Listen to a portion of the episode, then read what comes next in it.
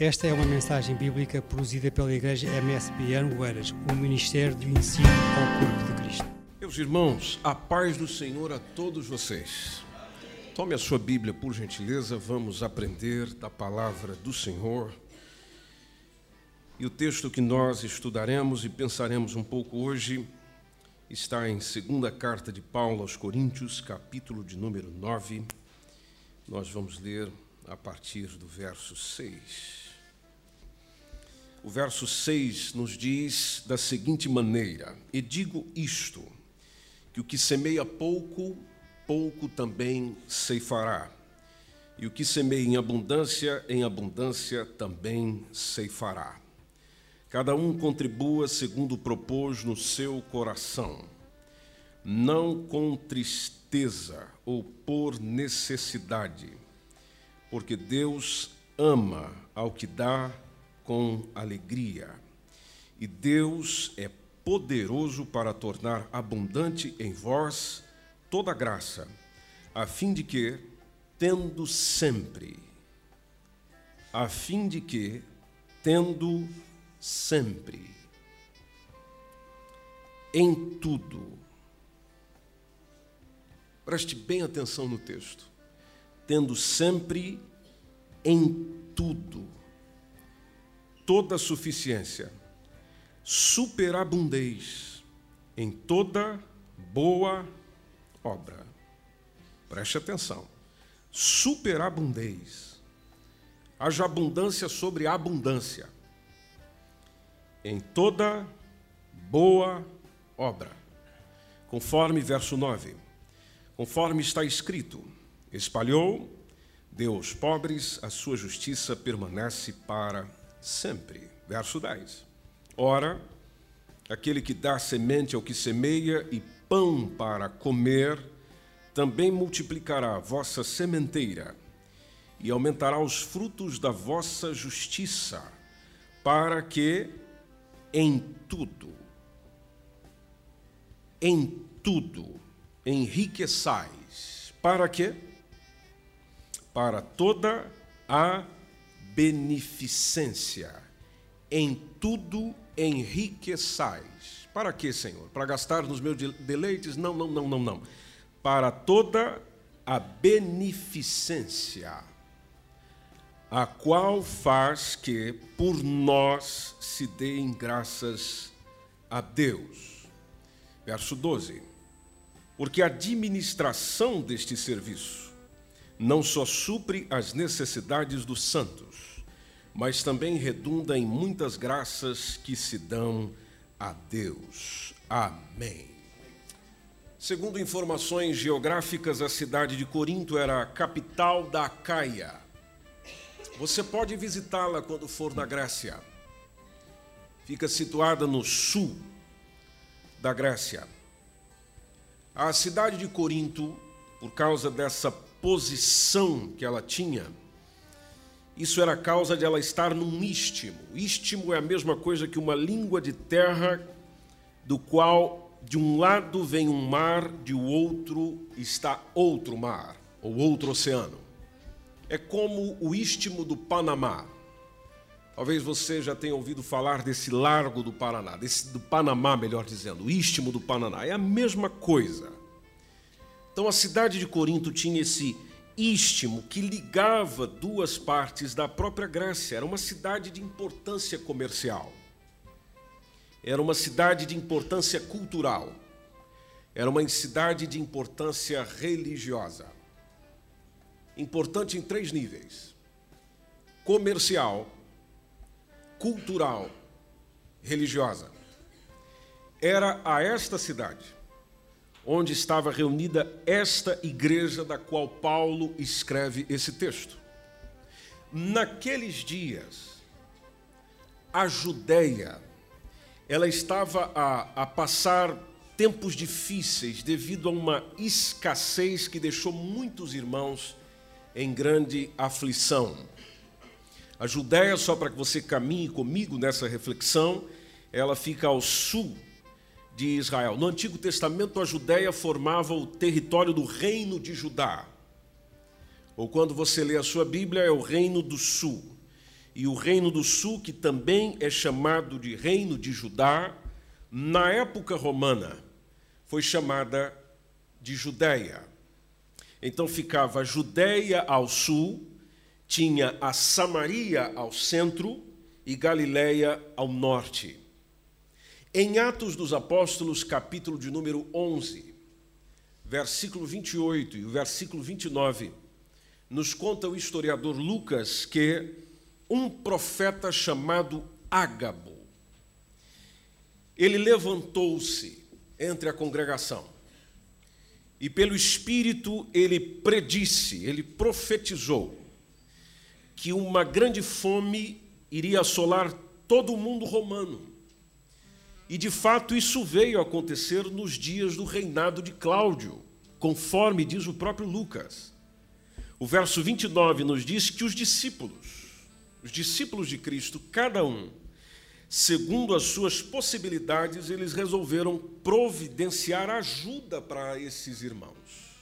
Irmãos que viviam na Judéia. Isso aqui, dentro da história, depois de Cristo, está entre o ano 41 e 54. Foi nos dias do imperador Cláudio César, conforme disse o próprio Lucas. Quando você lê na sua Bíblia a segunda epístola de Coríntios, no texto onde nós estamos, mas desde o capítulo 8 e também todo o capítulo 9, vais encontrar o autor dela, que é o apóstolo Paulo, incentivando a igreja em Corinto a participar liberalmente de uma assistência para esses irmãos que precisavam de um socorro lá na Judéia. E olhando para esses capítulos, nós percebemos três coisas importantes sobre o assunto da contribuição. Tem a ver com aquilo que Paulo trata como um dever, ele chama que a contribuição também é um privilégio, e ele diz que a contribuição atrai bênçãos. Por que será que ela é um dever? Bom, basta analisarmos a vida da própria igreja naquele tempo. A igreja contribuía para quê? A igreja se envolvia em quê? Ela se envolvia naquilo que para os irmãos era de suma importância. E para os irmãos da igreja do primeiro século, o que era de suma importância não era precisamente o dinheiro. O que era de suma importância era que todos estivessem bem. Tanto que Atos dos Apóstolos, precisamente no final do capítulo 4 e o capítulo 5, nos mostra que, e não apenas esses textos, mas nos mostram que chegavam alguns a vender o que tinham para dispor os seus bens aos pés dos apóstolos. E os apóstolos ficavam encarregados de fazer a distribuição para que todos tivessem condições de viver de uma maneira não talvez toda confortável, mas cômoda de viver. E dentro dessa comodidade havia um cuidado um com o outro, onde o indivíduo não tinha o seu dinheiro como seu, ele não tinha sua propriedade como sua, ele não tinha suas coisas como sendo apenas suas e de mais ninguém. Ele tinha o seu como nosso. Assim como Jesus sempre tentou ensinar aos discípulos, e um dos momentos que ele tentou ensinar aos discípulos isso foi justamente na oração proferida e chamada de oração do Pai Nosso, o qual o título já diz e o seu início já diz: Pai Nosso. A igreja tinha consciência do nosso, da comunidade, do que é de todos nós. Eu partilho do que eu tenho, mas é nosso. De mim para vocês, de vocês para mim. Assim era não só nas questões, nas questões materiais, mas nas questões espirituais. Porque até no derramamento dos dons dos quais Deus ia trazendo sobre a igreja de Atos dos Apóstolos pela pessoa do Espírito Santo, nós vemos que o exercício dos dons não era para o engrandecimento pessoal, mas era para o compartilhamento da bênção do Senhor com outras pessoas, edificação da igreja, fortalecimento da igreja. Quando fala de igreja, não fala de individualidade. Igreja é sempre comunidade. Igreja é corpo. Igreja não é um membro. A igreja é um conjunto de membros. É descabida a expressão eu sou a igreja. Não, você sozinho não é igreja nenhuma. Igreja só existe a partir de dois. Onde estiverem dois ou três reunidos em meu nome, eu estarei no meio deles. Ou seja, Jesus se manifesta numa reunião a partir de dois, desde que esses dois, três, quatro, cinco, dez, cem, dez mil, vinte mil se reúnam em torno dele. A imagem de corpo é transmitida no Evangelho, a imagem de corpo é transmitida por Jesus, tanto que nas citações de Jesus, ele sempre usa o vocês, vós, nós, é sempre na coletividade e não na individualidade, como o cristianismo e o evangelicalismo do nosso tempo tenta nos transformar, trazendo Deus para a minha realidade, não querendo que essa realidade reflita no outro. Esqueço de que Deus não quer o meu dinheiro, Ele quer é o meu coração. Ah, mas onde é que esse negócio que Ele quer o meu coração? Bom, porque onde está o seu tesouro, aí está o seu coração. Ou seja, se o seu coração nele estiver, então o seu tesouro será ele. Uma coisa ele quis ensinar ao jovem rico, que está claro em Lucas capítulo 18, acompanhe na sua Bíblia. Lucas capítulo 18, e a partir do versículo do mesmo número, verso 18. Esse texto nos conta de um certo líder judeu que indagou Jesus com a seguinte expressão: Bom mestre, o que é que eu vou fazer para herdar a vida eterna? E o verso 19 diz que Jesus lhe questionou: Por que, que você me chama bom? Ninguém é bom, senão um que é Deus. Você sabe os mandamentos: Não adulterarás, não matarás, não furtarás, não dirás falso testemunho, honra ao teu pai e à tua mãe. O jovem replicou, dizendo: A tudo isso eu tenho obedecido desde a minha adolescência ou a minha mocidade. Ao ouvir isso, Jesus lhe exorta: Contudo, te falta quantas coisas? Uma coisa. Vende tudo o que você tem.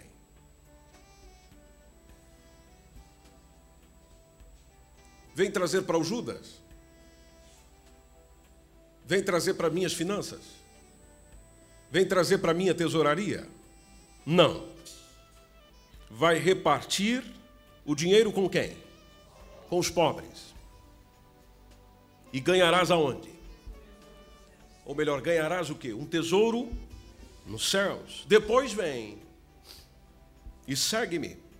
Verso 23 diz que o jovem, quando ouviu essas orientações daquele homem, eh, a, a, quando o jovem ouviu essas orientações, ele ficou triste. Entristeceu-se muito. Por quê? Qual a causa? Era muito Verso 24 diz que Jesus observou o semblante dele abatido. E é onde o próprio Senhor exclamou, dizendo: dificilmente, ou quão dificilmente entrarão no reino de Deus os que têm riquezas. Jesus até fez uma comparação com o seu tempo, era muito comum ele fazer isso. Certamente é mais fácil um camelo passar pelo fundo de uma agulha que tem a ver com uma rocha do que um rico entrar no reino de Deus. Quem estava perto de Jesus ouviu essas palavras e questionaram, dizendo: então, se é dessa maneira, quem é que pode se salvar? E Jesus asseverou para ele, dizendo: o quê? As coisas que são impossíveis aos homens, o que, que ele disse depois, gente? São possíveis a Deus. Por que essa expressão? porque o único que pode mudar o coração do homem é Deus. E Deus tem condições de trabalhar com o indivíduo de forma que o seu tesouro não esteja na riqueza que tem, ou o coração não esteja na riqueza considerada como seu tesouro, mas de fazer com que essa mesma riqueza que ele tem seja um tesouro para ser adquirido e investido nas coisas dos céus. Porque aquele que investe nas coisas dos céus é como disse Jesus: onde estiver os vossos bens mais preciosos, ali estará também o vosso coração. Como o Senhor não vê como o homem vê, o homem vê a aparência externa, mas o Senhor olha para o coração, então ele sabe o que pedir a cada um de nós. Aquele homem, ele sabia o que dizer. Da mesma forma que a si, nessa tarde, ele também sabe o que dizer porque quando ele olha para nós, ele vê o coração. Ao ver o coração, ele vê naquilo que nós damos valor. Se eu dou valor em coisas materiais, então eu vou só investir nisso. Se eu dou valor em coisas espirituais, eu vou pegar os valores materiais que eu tenho e compartilhar com aquilo que Deus deseja, com que Deus quer, com que Deus almeja. Quando Paulo diz aquele que semeia pouco também pouco ceifará, pouco colherá, o que semeia em abundância, em abundância vai colher, nos lembra uma coisa muito importante, da qual Deus quer nos ensinar, que é a generosidade onde eu uso o que eu tenho para aplicar com generosidade. Se houver generosidade no que eu semeio, haverá generosidade naquilo que eu vou colher. E por que, que o Evangelho nos ensina isso? Porque a generosidade reflete Cristo. Por que, que reflete Cristo? Porque Jesus Cristo sempre foi generoso. Se você observar na sua Bíblia, em segunda carta de Paulo aos Coríntios, capítulo 8, e o versículo de número 9, há uma citação do apóstolo Paulo dizendo o que ele fez por nós. E diz para mim se isso aqui não é ser generoso, meu irmão. Diz para mim se isso aqui não é ser generoso, minha irmã. Porque já sabeis a graça de nosso Senhor Jesus Cristo. O que é graça? favor e merecido. Então você já sabe que a graça de nosso Senhor Jesus Cristo, da qual eu e você fomos alcançados, ela acontece revelada no, na seguinte ação: sendo rico, por amor de vós, ele se fez o quê? Pobre. Veja o que é que motivou ele a fazer isso. Por amor de nós. O texto diz por amor de vós, ou seja, amor gera generosidade. E para que pela sua pobreza, ou seja, ele dando do que tem, nós ficássemos o quê? Ricos. Aí tem gente que pensa, mas eu não estou rico. Mas você não leu o texto direito. Ali o texto fala de graça. Do que eu recebi dele sem merecer. Logo, o que eu dele recebi, na forma que recebi, ou seja, movido pelo amor, devolvo pela graça, movido pelo que ele foi movido, ou seja, pelo amor, trazendo riqueza aos outros da mesma graça que eu recebi. Eu partilho dessa graça. Eu partilho desse favor, porque o que eu tenho eu não merecia. O que eu tenho eu não paguei para ter. O que me foi dado é me dado de graça pela graça. Aí você já está pensando em valores monetários. Não, eu estou indo antes dos valores monetários. Na sua própria vida, o que é que você pagou por ela para tê-la? a possibilidade de respirar, você está pagando para quem? A possibilidade de se locomover, de ir e de vir, você está pagando para quem? E você acha que Deus concede a você todas essas coisas baseados no quê? Naquilo que você paga? Naquilo que você faz? Naquilo que você dá? Não! Porque se Ele nos desse da forma como nós damos, o que é que nós receberíamos? Ainda mais se você é dessa mãozinha fechadinha, da qual você vê alguém passando fome, e você sabe que precisa de uma ajuda, mas você não partilha nada. Eu não posso tirar de mim para dar para os outros. Pois é, mas Jesus tirou dele mesmo para dar para você. Que espécie de cristão que você é? Que espécie de discípulo de Jesus que você é? Veja que nós nos tornamos ricos na graça porque ele se fez pobre para que essa riqueza de graça habitasse em nós. É a ideia do partilhar, meu irmão. Por isso que para nós é um privilégio. Se você olhar no versículo 7, mesmo capítulo, ele está dizendo: olha, assim como vocês já transbordaram em tudo. Interessante quando ele diz isso. Vocês já são abundantes no quê? A igreja de Corinto já era abundante no quê? Na fé. Abundantes na fé. Outra coisa que eles eram abundantes. Está logo na sequência, que era o quê? Palavra. Outra coisa que eles eram abundantes. Ciência. Outra coisa que eles eram abundantes. Na diligência. Outra coisa que eles faziam. Em vossa caridade, caridade nos lembra amor para conosco. Aí interessante, como ele está a falar de contribuição, ele encerra, dizendo assim também abundeis o quê?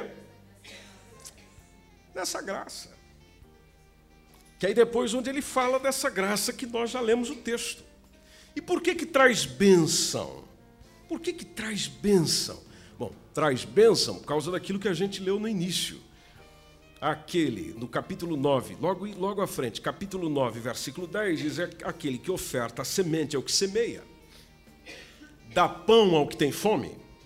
Está vendo aqui? Dá pão ao que tem fome, também vos suprirá. Porque quem é que te deu a semente que você tem? O mesmo que deu o que você tem, suprirá. E atenção, Diz o texto ainda que ele multiplicará. Como diz o texto, a vossa sementeira. Vai multiplicar para quê? Para eu ser um egoísta? Para eu guardar para mim mesmo? Para eu guardar nas contas bancárias? Para eu investir em patrimônio? Não, ele aumenta para que ao mesmo tempo os frutos da nossa justiça sejam aumentados. Onde você dá recebe mais para que dê mais. Não é para reter consigo, não. É para partilhar mais ainda. E aí, como diz o verso 11: vocês serão enriquecidos, para que em tudo enriqueçais. E você lê o texto, nós só estamos recapitulando. Para toda a beneficência. Beneficência tem a ver com pensar no meu ou no do outro? Quando a gente fala de trabalho ou obra de beneficência, é para mim ou é para o outro? Então, não está clara a ideia de Deus que Ele me dá pensando, ou Ele me dá para que eu pense no outro, para que eu faça pelo outro. E da mesma forma ele volta naquilo que nós lemos, a qual faz que por nós se deem graças a Deus. Deixa eu te citar um exemplo. Quantas vezes você lembrou, o Espírito Santo tocou no seu coração e você ajudou alguém, e você ouviu da boca dessa pessoa, glória a Deus, graças a Deus, louvado seja o nome do Senhor. Eu estava precisando disso. Nem que fosse um quilo de batata, meu irmão. Mas eu estava precisando disso. Ou seja, quando eu partilho, quando eu uso o que eu tenho para abençoar, eu estou fazendo com que tudo isso se resulte em ações de graças a Deus. Agora, o hábito de dar leva tempo. Por isso que eu percebo você que não é generoso. Por isso que eu percebo você que não entrega nada. Porque isso leva tempo. Todo hábito tem tempo para ser produzido e a psicologia confirma isso. Deixa eu te citar um exemplo com relação ao povo de Israel.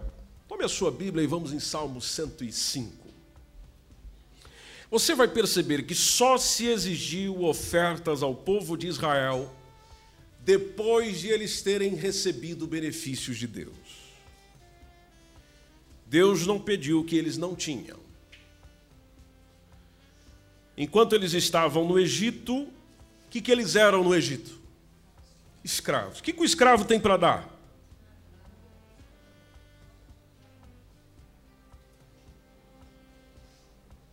Então o povo de Israel recebia apenas exigências. Trabalhem, e trabalhem duro. Agora, se você observar no Salmo, no Salmo 105, verso 37, o que é que diz o texto? Quem pode ler para nós, por favor, e como diz na Assembleia de Deus, com uma voz bem pentecostal?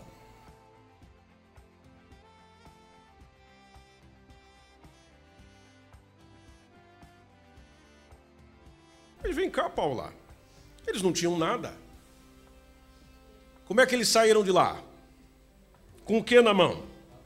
Prata. Quem é que deu? Movido por quem? Vamos no verso 39. Quem pode ler?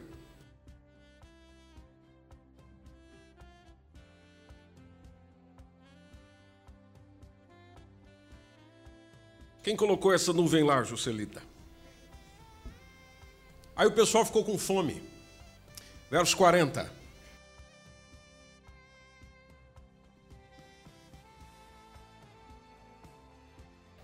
Ele quem, Rose?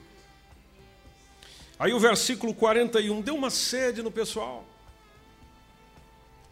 Versículo 41 diz o quê?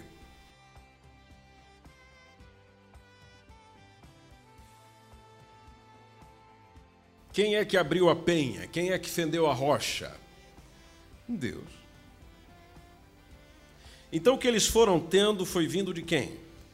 De Deus. Aí depois de eles terem ou estarem recebendo tudo isso, agora é hora de construir alguma coisa. É hora de construir um tabernáculo. Um tabernáculo para habitação de quem? De Deus. Deus vai prover. Deus vai dar.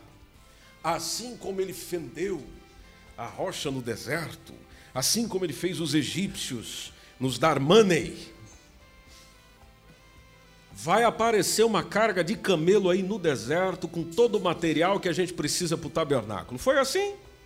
Não. Eu dei a vocês. Agora o que, é que vocês vão fazer? Vem para cá. Eu dei a vocês, agora vocês passam para mim. Onde é que está isso, pastor? Bom, vamos em Êxodo 25. Êxodo 25, já vamos começar no versículo 1. Êxodo capítulo 25, versículo 1.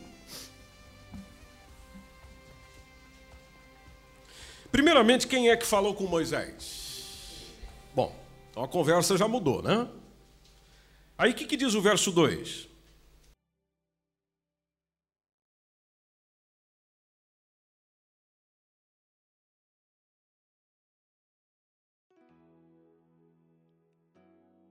Bom, você vai dizer, Moisés, o seguinte: pessoal, tragam-me uma oferta alçada. Alçada é recolhida. Ah, interessante o que Deus diz depois: de todo homem cujo coração. Olha como Deus se importa com aquilo que você sente, aquilo que você é no seu coração. Cujo coração se mover por obrigação. Se mover porque eu estou mandando dar. Não. Se mover voluntariamente. Então, aquele que se apresentar voluntariamente, o que, que você faz? Pega aí, Moisés. Não deixa ele desistir, não. Aí no mesmo, vamos ao 35, Êxodo 35, e o versículo de número 4.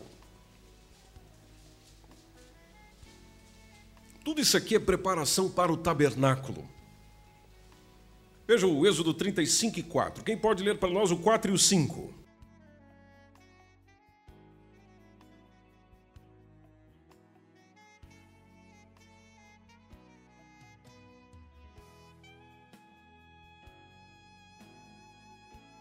Opa, segura, Ana, segura. Tomai dentre o que vós tendes. É a mesma coisa que dizer, aquilo que você tem,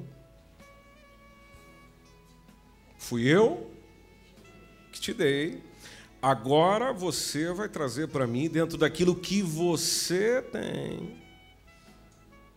E aí depois faz o quê?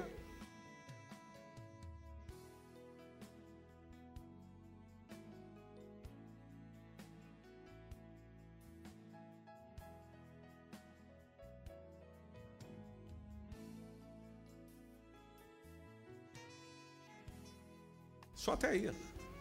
Então vocês vão trazer para mim ouro, prata, cobre. Ah, mas nós não tem. Opa! Quem é que deu isso para vocês? Quem disse que vocês não têm? Era justamente aquilo que o Senhor tinha dado a eles quando eles saíram do Egito, do qual permitiu que eles, vou utilizar esse termo, saqueassem o povo do Egito para que eles tivessem condições. E o que, que eles iam utilizar isso no deserto, gente? De que me vale ouro no deserto? De que me vale prata no deserto? Se você for no versículo 20, mesmo capítulo, o que, que o pessoal fez? Quem pode ler o 20 e o 21?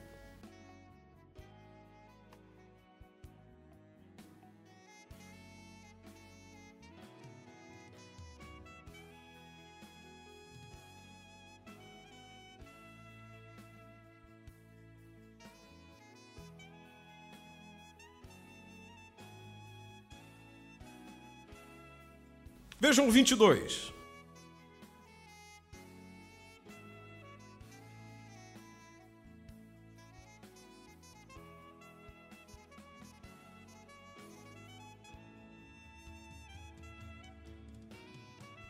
Uau! Veja o verso 29.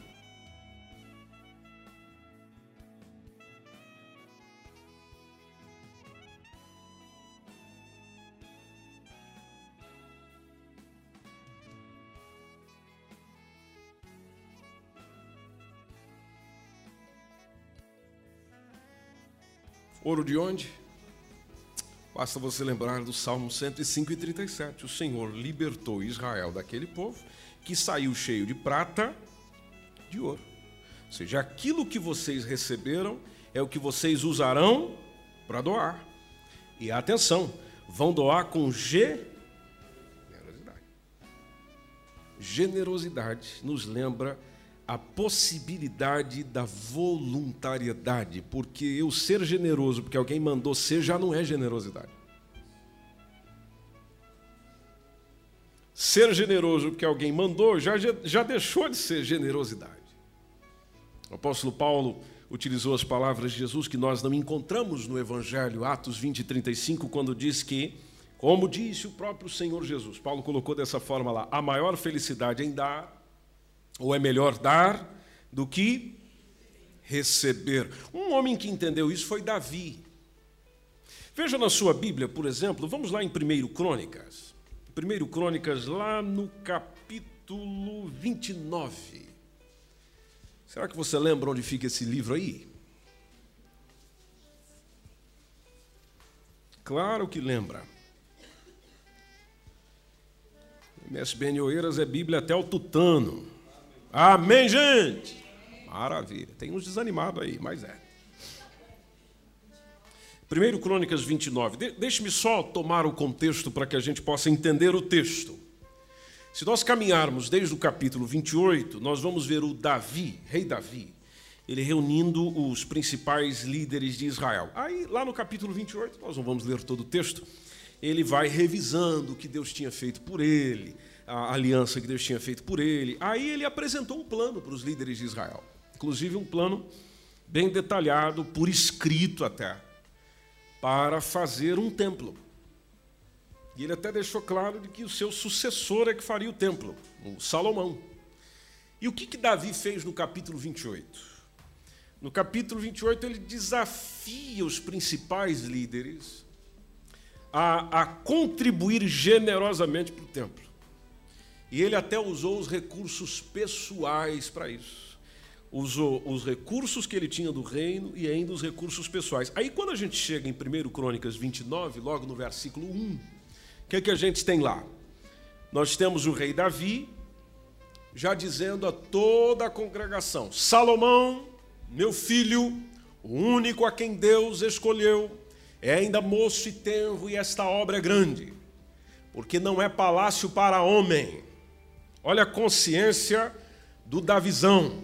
Não é palácio para homem, senão para o Senhor Deus. Aí o verso 2.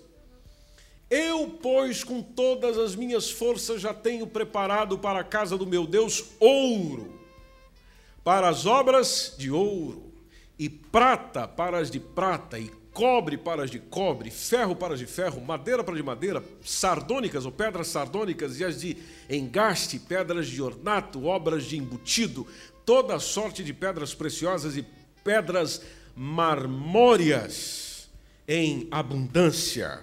Aí diz o verso 3: E ainda de minha própria vontade para a casa do meu Deus, o ouro e prata particular que tenho demais. O que, que eu vou fazer? Eu dou para a casa do meu Deus, afora tudo quanto tenho preparado para a casa do santuário. Verso 4, aí vem um detalhe.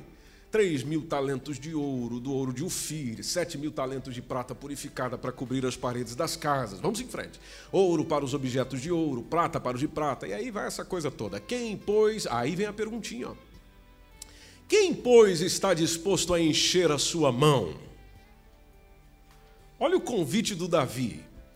Quem, pois, está disposto a encher a sua mão para oferecer hoje vou lum, tá. Ah, essa parte eu tenho que bater. Que o pessoal chega para nós e diz assim: pelo menos tem um monte de igreja pregando isso aí. Você tem que dar. Não, não, não, não, não, não, para, para, para, para, para, para, para, para. Espera aí.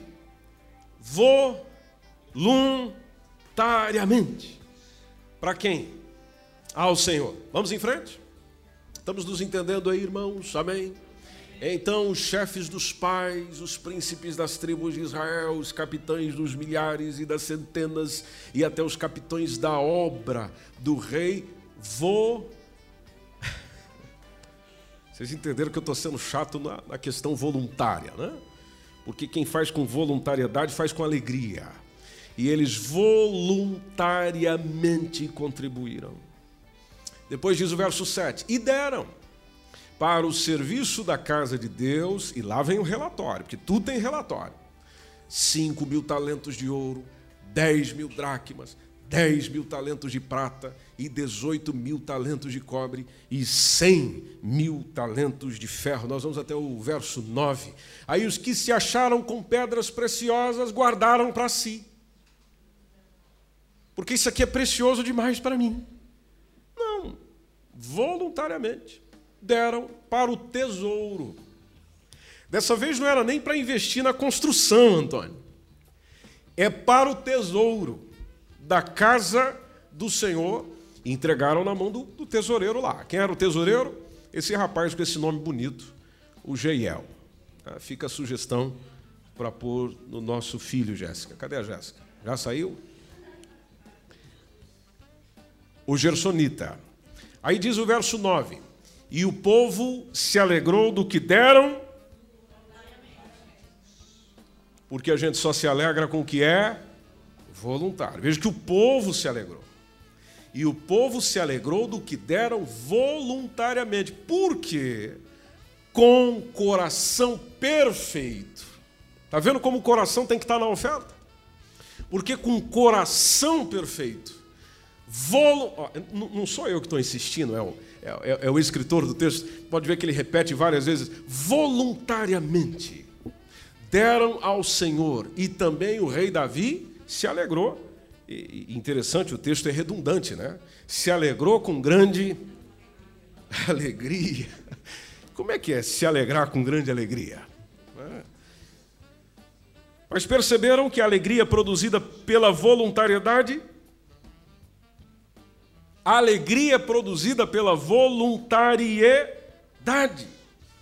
Aí a gente fica pensando no Salomão. Salomão foi o indivíduo mais rico da terra, conforme se diz, e aí a gente começa a perguntar: por que será que foi? Bom, vamos em 1 Reis capítulo 8. Vamos entender por que, que esse cara foi grande.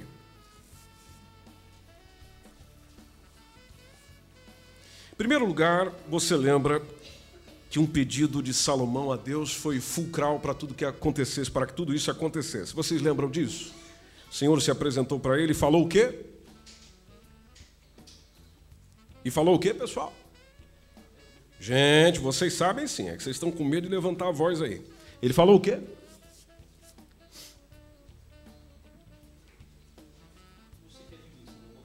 Pois é. É a mesma coisa que chegar, o que é que vai ser hoje? Bom, eu estou a precisar de sabedoria. Dê-me sabedoria. E a boa notícia de Deus é já que você pediu isso, eu vou te dar o que você não pediu.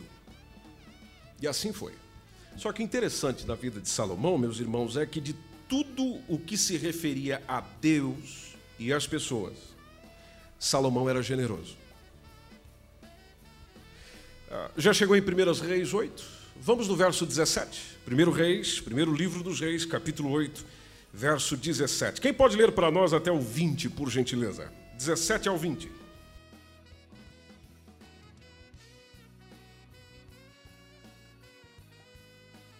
Viram que ele lembrou aqui da questão do pai, o plano do pai.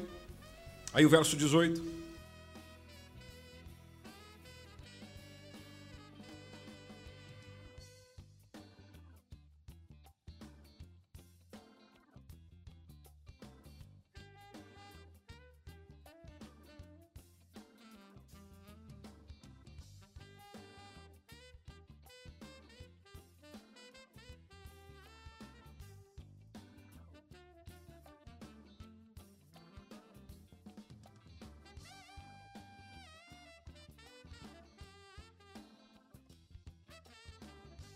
Edifiquei uma casa para quê? Para o Senhor, para honrar o nome do Senhor, o Deus de Israel. Mesmo sabendo que isso não era o suficiente para Deus. Como assim? Bom, olha o versículo 27 do mesmo capítulo. Verso 27 de 1 Reis 8 diz assim: tem uma pergunta até dele. Mas será possível que Deus habite na terra? Diz o texto, não é na verdade, habitaria Deus na terra? Deus precisa de um templo grande desse, bonito desse, com todo esse ouro, com toda essa pompa, com toda essa circunstância? É possível que ele habite na terra? Os céus, e até os céus dos céus, não poderiam conter.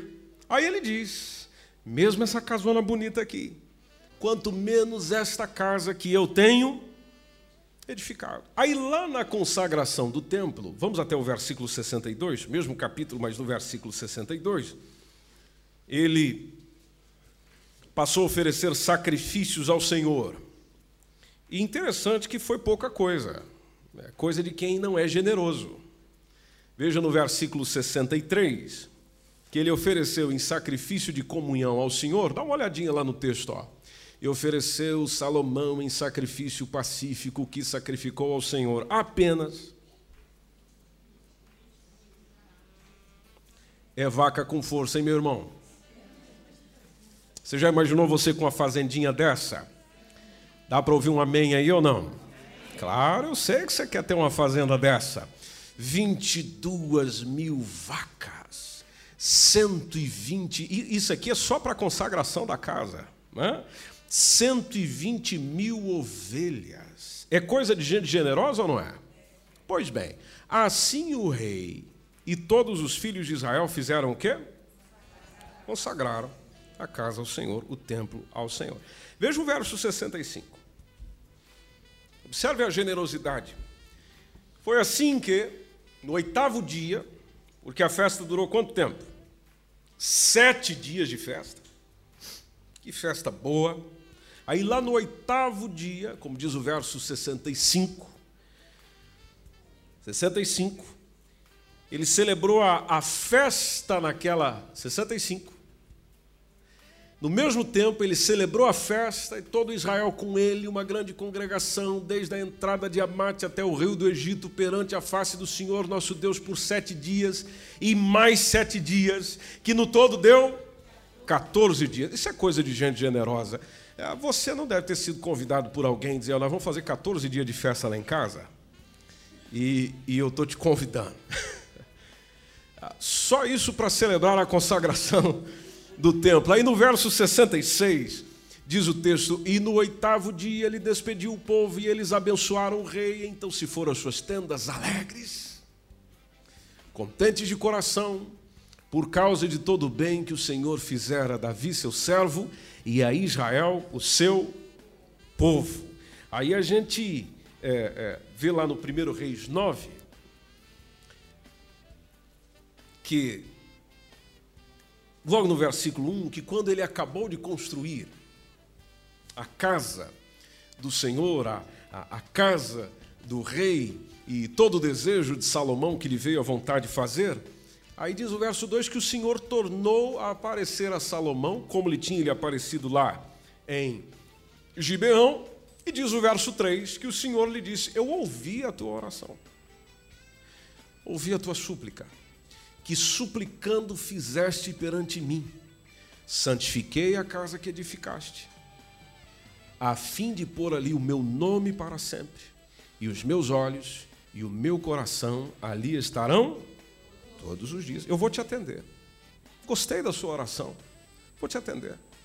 Aí o verso seguinte, verso 4: E se tu andares perante mim, como andou Davi teu pai, e eu não te quero pela metade.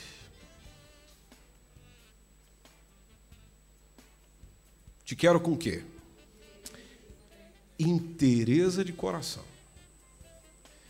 E atenção, não vem com falsidade diante de mim, não. Venha com sinceridade. Para fazer o que, Senhor? Para fazer segundo tudo o que eu te mandei e guardares os meus estatutos e os meus juízos. Então, sabe o que eu vou fazer, Salomão? Eu confirmarei o trono de teu reino sobre Israel para sempre. Como falei acerca de Davi, teu pai, dizendo: Não te faltará varão sobre o trono de Israel. Aí, se você for no verso 10, verso 10 diz que, depois de quanto tempo?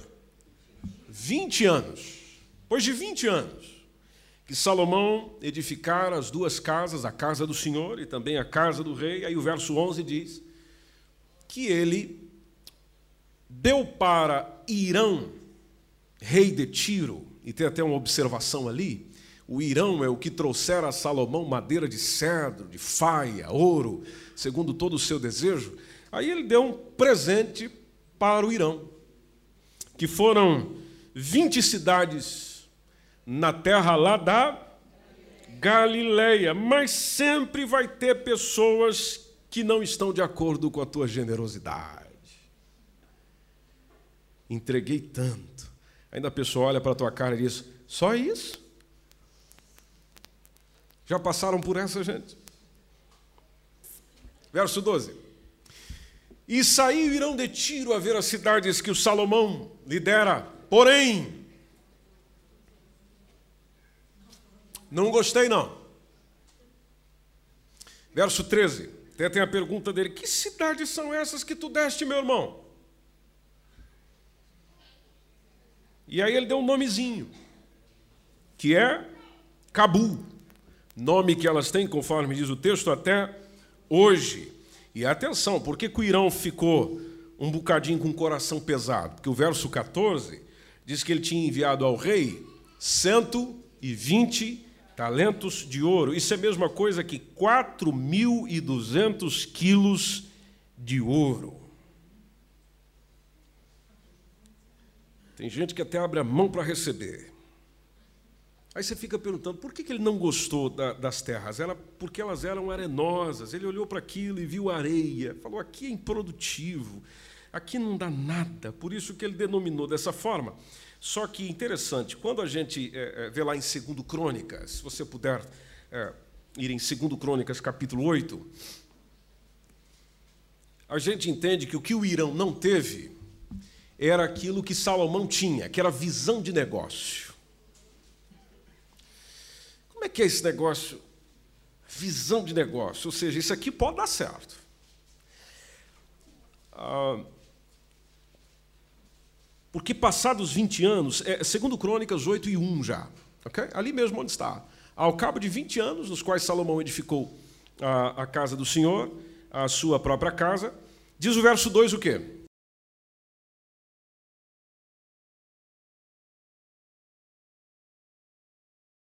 Porque o Irão devolveu o negócio. Aí o Salomão com gente para morar lá. Se ele colocou gente para morar lá é porque a terra era boa. Visão. Passou um tempinho, mas visão.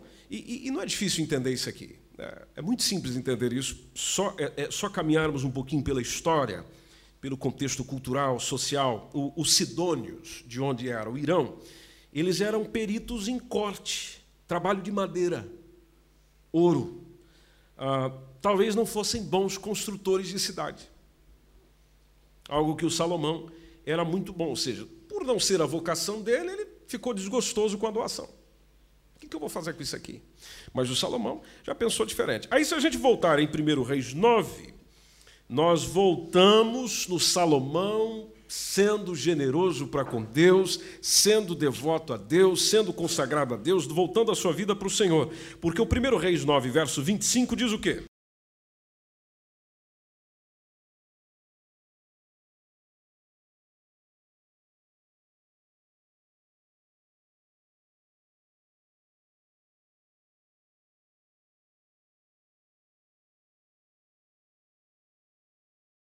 Veja que ele era preocupado em oferecer a sua vida para Deus, devotado a Deus, voltado para o Senhor. Aí o verso 27. Por essa devoção ao Senhor, foi reforçando as parcerias de negócio. Tem coisas que nós precisamos aprender na área profissional. Foi reforçando o negócio, porque gente devotada a Deus, Deus cuida dele. Deus cuida dela. Deus cuida da sua empresa, Deus cuida do seu negócio. Amém, gente? Vocês acreditam nisso? Deus cuida. Aí o verso 27, está lá o Irão, enviando o quê? Navios, com seus servos. Eles sabiam do mar, então veja que o Salomão sabia com quem fechar parceria, sabiam do mar, com os servos de Salomão, colocou o pessoal junto de lá. Aí diz no verso 28 que eles navegaram até Ofir e trouxeram de lá muita coisa. Diz o texto: 420 talentos de ouro, isso vai dar 14.700 quilos de ouro, que veio para quem? Para o Irão? Salomão. Aí houve pessoas que se interessaram em saber mais. Esse homem é um homem de sucesso. Bom, para eu saber qual o segredo do sucesso dele, vou comprar o livro dele. Nada. Vou lá falar com ele. Quem é que teve essa ideia? A rainha de Sabá. Veja no capítulo 10 da sua Bíblia, 1 Reis, capítulo 10, logo no versículo 1. Diz que a rainha de Sabá soube da fama que Salomão tinha alcançado, e, e, e é interessante isso aqui. O texto diz acerca do nome do Senhor. Tá, tá, tá vendo a diferença, meu irmão, minha irmã? A rainha de Sabá soube da fama de Salomão, mas junto está o quê? Nome do Senhor. O nome do Senhor. Ou seja, tudo que eu faço deve ser para a glória do nome do Senhor. Aquilo que eu tenho é para a honra e glória do nome do Senhor. Aquilo que Ele me deu é para a honra e glória do nome do Senhor. Estamos nos entendendo aqui? Está tranquila aí, Cris? Respira fundo aí, minha irmã. Aí ela veio até, porque ela está grávida. Tá, talvez tem pessoas aqui que não conhecem a Cris, por isso que eu estou falando isso para ela. E ela veio até Salomão para prová-lo por enigmas, perguntas difíceis. A, a rainha de Sabá era uma soberana da sua época, não era uma pessoa simples, não, era o reino mais poderoso da Arábia, onde hoje está Etiópia Iêmen. Era o território da rainha de Sabá, e diz o verso 10, vamos no verso 10. Ela já chegou lá dando, porque a única forma de eu tratar uma pessoa generosa é sendo generoso para com ela. Então ela chega lá dando 120 talentos de ouro, isso é 4.200 quilos de ouro, trouxe uma grande quantidade de especiarias, trouxe pedras preciosas. Você viu o que diz o texto? Nunca veio especiaria em tanta abundância como a que a rainha de Sabá deu ao rei Salomão. Tudo encontro de gente que dá foi fechando novos acordos comerciais, porque o verso 11 nos diz que aqueles navios lá de Irão, as naus de Irão, que de Ofir levaram ouro, então eles traziam de Ofir ainda muitíssima madeira de almugue, pedras a, a, preciosas. A, a, almugue aqui tem o, o junípero. Se você conhece de madeira, sabe daquilo que está sendo dito. o verso 12 diz que o rei utilizou, inclusive, essa madeira para colocar aonde? Em primeiro lugar, a casa do Senhor. Depois que a casa do Senhor tiver a madeirinha, aí eu coloco na minha. Pegou a ideia de Salomão? Primeiro, me interessa as coisas de Deus. Depois, vem as minhas. Como também harpas, alaúdes para os cantores. Ele pensou no pessoal da música. Os músicos ficam alegres com isso. Nunca veio tal madeira de sândalo. Veja, coisas fora do comum chegou para o Salomão. Verso 13. Aí o Salomão respondeu à generosidade da rainha de Sabá de que maneira? Generosidade também. Rei Salomão deu à rainha de Sabá tudo quanto lhe pediu o seu desejo. É gente que não tem dificuldade de dar além do que lhe deu. Segundo o que, minha gente? Segundo o que, minha gente? Vamos ler essa, essa, essa quarta e, e início da quinta frase juntos? Segundo a generosidade do rei Salomão, vamos juntos? Segundo a generosidade do rei Salomão. Generosidade. Segundo a generosidade do rei Salomão. Então voltou e partiu para sua terra ela e todos os seus servos. Bom, resultado dessa generosidade toda: esplendor, meu irmão. Por isso que a Bíblia está cheia de textos dizendo que Deus abençoa o generoso. Se você olhar no versículo de número 14, diz que o peso do ouro que o Salomão, por exemplo, recebia anualmente, traduzindo conforme tal texto, recebia anualmente cerca de 23.300 quilos de ouro. O verso 15 tinha os impostos pagos por mercadores, comerciantes, todos os reis da Arábia, pelos governantes do país. Quando Salomão sentava para almoçar e para jantar, o que é que ele tinha na mesa? Vamos no verso 21. Primeiro, a taça que ele bebia era de ouro. Os utensílios do palácio vinham lá da floresta do Líbano. Ah, não, não tinha prata. Interessante quando o escritor diz isso. Não, não havia neles prata, porque nos dias de Salomão a prata não tinha prata. Hoje tem gente que pega um negocinho de prata e já vai vender para pegar o dinheiro, não é? Vale alguma coisa. Nos dias dele, nada. Verso 22, a parceria que ele fez com o Irão deu para ele uma frota de navios mercantes com os navios de Irão. Cada três anos essa frota voltava. E, e voltava trazendo ouro, prata, marfim. É, vinha até ah, macaco, bugio ali é macaco. E pavões. Verso 23, que resume a vida deste homem. O rei Salomão excedeu todos os reis da terra, tanto em riquezas como em sabedoria. Tanto em riquezas como em sabedoria. Lembrando que o temor do Senhor, o temor do Senhor, é o princípio da sabedoria. Você sabe o que é que complicou a vida dele, né? Pessoal já joga para a mulherada, né? O que complicou a vida dele foi dar ouvidos às, ouvido melhor dizendo, às propostas das suas mulheres. Onde ele foi se distanciando de Deus, como às vezes a gente faz deixamos de dar atenção ao que Deus nos diz e damos atenção ao que as outras pessoas nos diz.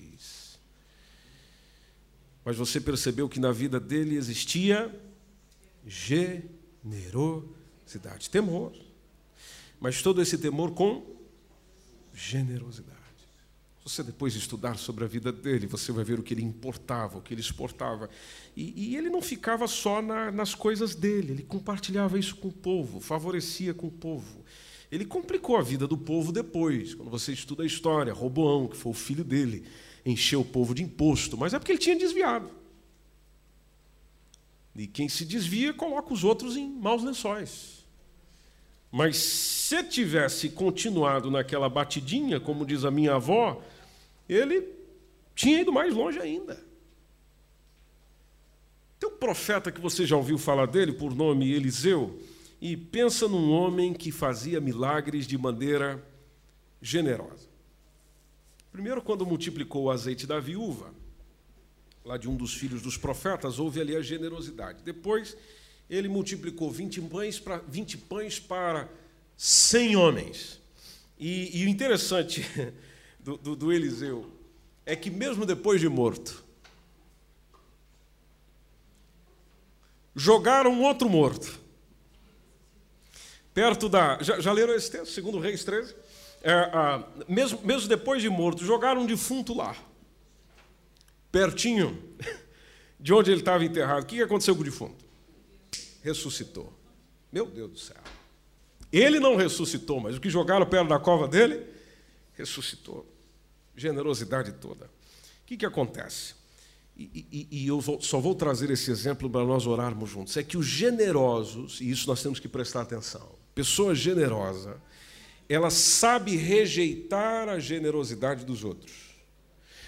Quando essa generosidade é com o propósito de corrompê-la, de comprá-la, que é o que acontece muito.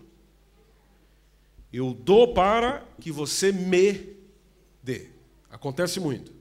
E, e o interessante é que os generosos, dentro da generosidade ensinada pela palavra de Deus e baseada no querer de Deus, quando eles veem isso, eles se distanciam. Onde é que nós percebemos isso? Na cura de Namã. Você pode abrir nesse texto? Segundo Reis, capítulo 5.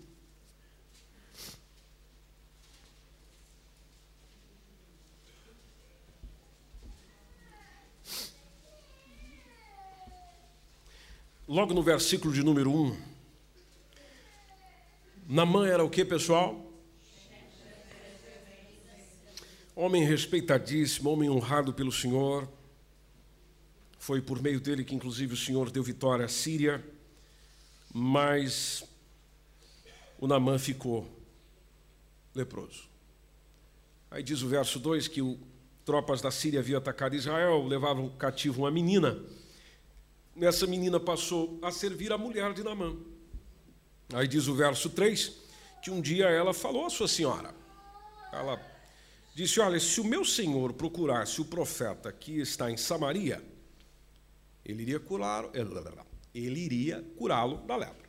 Aí o verso 9 diz que o Naamã foi com seus cavalos e carros e parou lá à porta da casa de Eliseu. Aí o Eliseu nem foi falar com ele, diz o verso 10, mandou um mensageiro para dizer: Olha, vai e lave-se Isso é que é tomar um banho com abundância. Né? Já que nós estamos falando de generosidade e abundância, é, esse é um banho generoso. Vai e lave-se sete vezes no Rio Jordão, porque o teu problema é banho.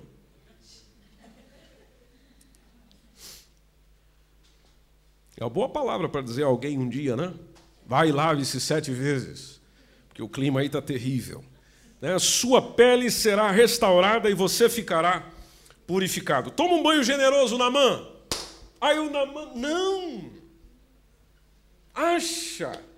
Eu achava que ele sairia, ele me receberia, porque eu sou um cara importante. Então eu achava que ele viria, me receberia, e aí ele invocaria, em pé, diante do Senhor, para que eu fosse curado, moveria, ele colocaria a mão, porque tem gente que tem pôr a mão, né? Não, não colocaram a mão. Eu não recebi porque não colocaram a mão. O Naamã tinha a mesma ideia. Ele moveria a mão sobre o lugar afetado e, e me curaria. Aí ele continuou na murmuração dele, o verso 12. Olha, já que é para tomar banho, então deixa eu ir lá para o Abana, é, para o Farpar. São os rios lá de Damasco, são melhores do que essas águas aqui de Israel eu não poderia lavar neles e ser purificado, e ele voltou e ficou indignado. Aí lá está os bons servos, porque graças a Deus tem gente do lado para colocar a cabeça da gente no lugar. E chegam os servos dele e diz: Meu pai, olha, se, se o profeta tivesse pedido alguma coisa difícil, o senhor não ia fazer. Quanto mais quando ele diz que é para o senhor ali tomar um banho. Pá, pá, pá. Não vai durar um minutinho. Aí, no verso 14, diz: desceu o Jordão, vamos lá. Mergulhou sete vezes, conforme a ordem do homem de Deus, e foi purificado. Diz o texto que a, a, a pele ficou como a de um menino. Pelezinha de criança, de bebê, aquela que você chega e diz: Hum, que delícia, que cheirosinho. Aí o verso 15 diz que Namã e a sua comitiva voltou para onde? Vamos lá falar com Eliseu. Aí ao chegar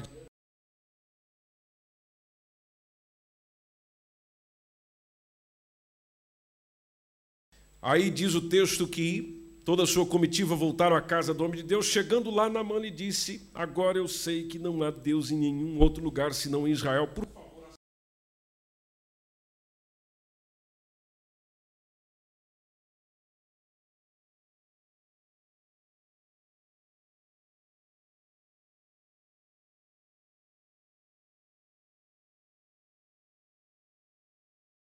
nome do Senhor a quem eu sirvo, de que eu nada aceitarei. Verso 16: Nada aceitarei. Interessante que o final do texto diz que o Namã insistiu com ele, instou com ele, para que ele tomasse. Mas ele fez o quê? Não. Eu não quero tua generosidade, eu não quero teu presente. Eu não quero teu presente. Mas tinha um indivíduo que estava do lado que dizia: Eu quero teu presente. Como é que é o nome dessa peça? Verso 20. Geazi, o moço de Eliseu, o servo do Eliseu, caminhava com Eliseu, viu Eliseu fazer milagres, viu Eliseu fazer coisas fantásticas, mas eu quero esse negocinho aí. Esse negocinho que faz meus olhos brilharem. Aí o, o, o, o Geazi teve um pensamento dizendo: é, O meu senhor impediu a esse Ciro na mão que da sua mão se desse alguma coisa do que trazia. Porém, tão certo como vive o Senhor, veja como ele até utiliza o nome do Senhor, eu vou correr atrás dele. Em nome do Senhor. Em nome de Jesus. Eu vou correr atrás dele e vou tomar dele alguma coisa em nome de Jesus. Seu safado. Diz o verso 21, foi Geazi em alcance, ou ao alcance de Namã. E Namã, vendo que corria atrás, saltou do carro. E veio encontrá-lo e perguntou: vai tudo bem? Ah, tudo vai bem. Só que o meu senhor me mandou dizer Mentiroso.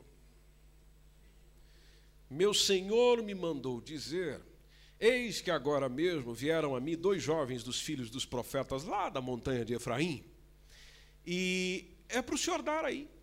Hum, é pouca coisa, o senhor pode dar um talento de prata. Isso aqui é, é a mesma coisa que 35 quilos de prata. Ah, duas mudas de vestes, e está o suficiente. É, é, é para os dois meninos que chegaram lá.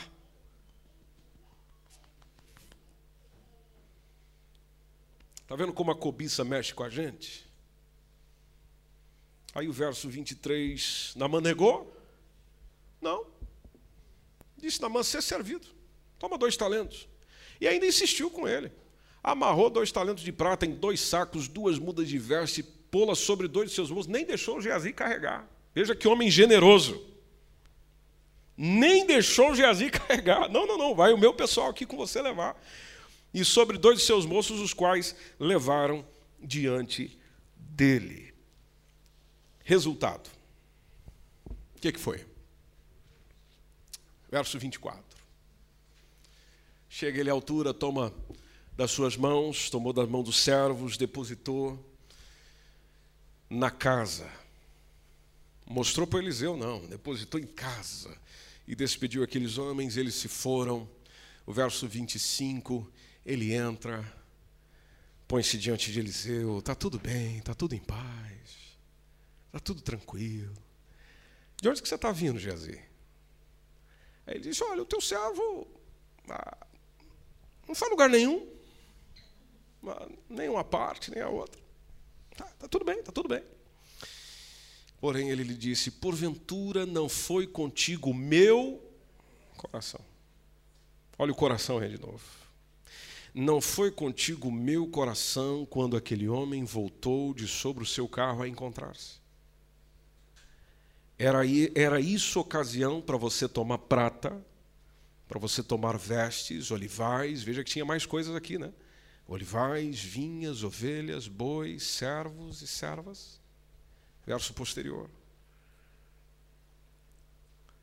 Portanto, a lepra de Naamã vem para você. E não é só para você, não. É para toda a tua descendência. E ele já saiu da presença do profeta Eliseu, leprosinho, branco como a neve, por causa da cobiça. Cobiça que levou à mentira. O Eliseu não aceitou porque essa generosidade tinha um outro propósito. Não, eu não quero. Eu não quero. Mas o cobiçoso estava do lado e diz: Eu quero. Daí para mim que eu quero. Nem que eu tenha que contar um negocinho aqui, eu quero. A Bíblia nos convida a ser generosos. Mas sejamos generosos com sabedoria. Você pode estar em pé generosos com sabedoria.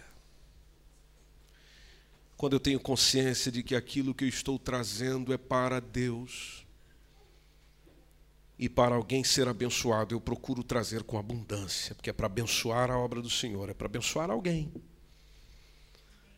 É para abençoar alguém. Eu trago com generosidade na medida daquilo que o Senhor me deu e dando, eu sei que receberei mais dele, para que mais ainda eu dê. Na prática da beneficência, sem cobiça, sem desejo de ter. Porque aquele que se esforça no desejo de ter vai mergulhar naquilo que nunca deveria ter mergulhado. E é isso que tem acontecido com muitos de nós, meus irmãos. A gente quer ter, mas não quer ter para aquilo que Deus quer que nós tenhamos. Nós queremos receber, mas não, não é para investir naquilo que Deus quer que a gente invista. Nós queremos ter, é para nós. É para os meus deleites. É para os meus prazeres. É para as minhas coisas. E deixa eu te mostrar uma verdade que acontece com todos nós. Quando a gente recebe um bocadinho a mais, Nós já nos julgamos autossuficientes, nós já nos sentimos os poderosos do negócio, nós já nos sentimos seguros, nós já nos sentimos confortáveis, porque você tem. Mas quando você tem, dificilmente lembra de quem não tem. Quando você tem, dificilmente lembra das coisas do reino de Deus. É só para você. Você acha que é esse tipo de atitude que o Senhor espera daquele que se diz filho ou filha dele? Você acha que é esse tipo de comportamento que te traz a bênção do Senhor sobre a sua vida? Que faz você ser mais abençoado ainda, mais abençoado ainda? Eu louvo a Deus porque entre nós aqui, MSBN Oeiras, essa semana eu vi diversas pessoas generosas. Generosas. E eu louvei a Deus pela tua vida essa semana. A diversos de vocês foi dito a seguinte frase, você que está ouvindo isso sabe que foi para você.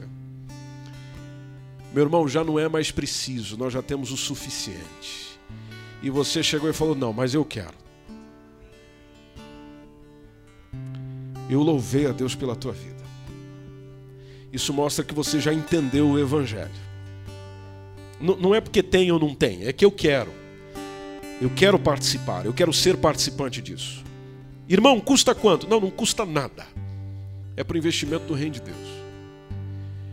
Meu irmão, minha irmã, de você ter feito aquilo, quanto que nós estamos te devendo? Estamos devendo nada, é para investimento no reino. É para as coisas do Senhor. Está aí.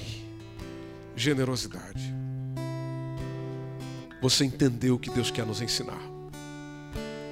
Continue crescendo nisso. Como disse o apóstolo Paulo à igreja de Corinto, que era uma cidade próspera, assim como é Oeiras. Oeiras? É Oeiras. Sexta-feira na TVI. Sexta-feira não, quinta-feira. O conselho mais próspero do país eu fiquei de olho para ver qual era. Quem eu vejo o nome? Oeiras. Falei, no conselho mais próspero da nação portuguesa. Onde a maioria dos habitantes ganham em média 1.400 euros. Eu pensei, não, não é o meu caso, mas o vizinho é. Olha aí, vai chegar lá. Né? Tá vendo a fé da irmã Maria ali, gente? Vamos chegar lá ou não vamos? É. Conselho onde a maioria dos seus habitantes são doutores, gente licenciada, com doutorado, mestrado, vivem em Oeiras. Conselho mais próspero da nação portuguesa. Falei, meu Deus, nós estamos no lugar certo. Estamos no lugar certo para ser o quê? Prósperos. Aí onde vem ao meu coração, mas o que é que eu preciso para ser próspero diante do meu Senhor? O que eu preciso é ser generoso porque Deus vai me fazer próspero para que eu exerça com generosidade a quem precisa, a quem depende, ao conselho que não tem o que a gente tem. As pessoas que não têm o que nós possuímos. É de ser bênção. Deus nos abençoa para sermos bênção.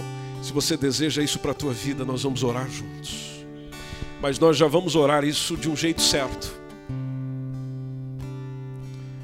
Não é pedindo sobre eu, é pedindo sobre essa pessoa que está do meu lado aí.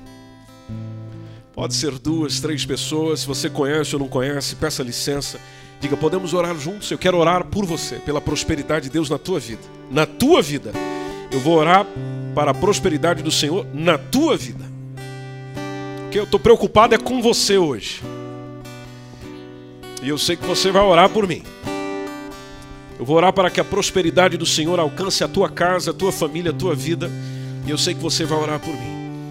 E com fé o Senhor pode começar a despertar o nosso coração, não só para aquilo que Ele deseja fazer em nós, em todas as áreas da vida, prosperidade espiritual principalmente, mas que Ele abra o nosso coração para generosidade. Generosidade. Ministra sobre o teu irmão, dizendo Espírito Santo: trabalha no coração desse meu irmão e dessa minha irmã, um coração generoso para a tua obra, para as tuas coisas, para o teu querer, para a tua vontade, para o teu anseio. Comece a orar sobre ele e sobre ela no nome de Jesus. Agradeça e louve ao Senhor pela vida dele e pela vida dela. Diga para essa pessoa o que você quer para a vida dela. Prospere essa igreja, Jesus. Quando eu digo prospere a igreja, prospere essas pessoas, meu Senhor. Prospere esse homem. Prospere essa mulher. Prospere esse jovem. Prospere a empresa dos teus filhos. Prospere a empresa da tua filha. O trabalho do teu filho, o trabalho da tua serva. Para que essa generosidade aconteça na vida deste meu irmão, dessa minha irmã, no nome de Jesus. Senhor, tu sabes das dificuldades que às vezes alguns têm. Tu sabes as dificuldades que aqueles irmãos meus lá do fundo têm. Eu sei que a tua prosperidade pode alcançar a vida deles. Eu sei que o teu favor pode alcançar a vida deles. Eu sei que a generosidade de outras pessoas pode alcançar a vida deles. Move Espírito Santo. Trabalhe Espírito Santo em nosso coração, em nosso íntimo, em nossa mente, em nossa consciência. Quando fizermos para o Senhor, quando fizermos para as pessoas, o façamos com alegria, para o teu nome ser honrado, glorificado e conhecido naquilo que nós fizermos, para a honra e glória do nome de Jesus. Amém. Dê um abraço, se você pode, se sente à vontade, diga que a bênção do Senhor alcance você todos os dias, em nome de Jesus. Que a bênção do Senhor alcance você, em nome de Jesus. Aleluia. Você pode aplaudir ao Senhor, que Ele é bom. Ele é bom. Aplauda mais forte, ele merece. Dê um aplauso com generosidade, meu irmão. Generosidade, meu irmão. Glória a ti, Jesus. Glória a ti, Jesus. Glória ao Senhor. Amém.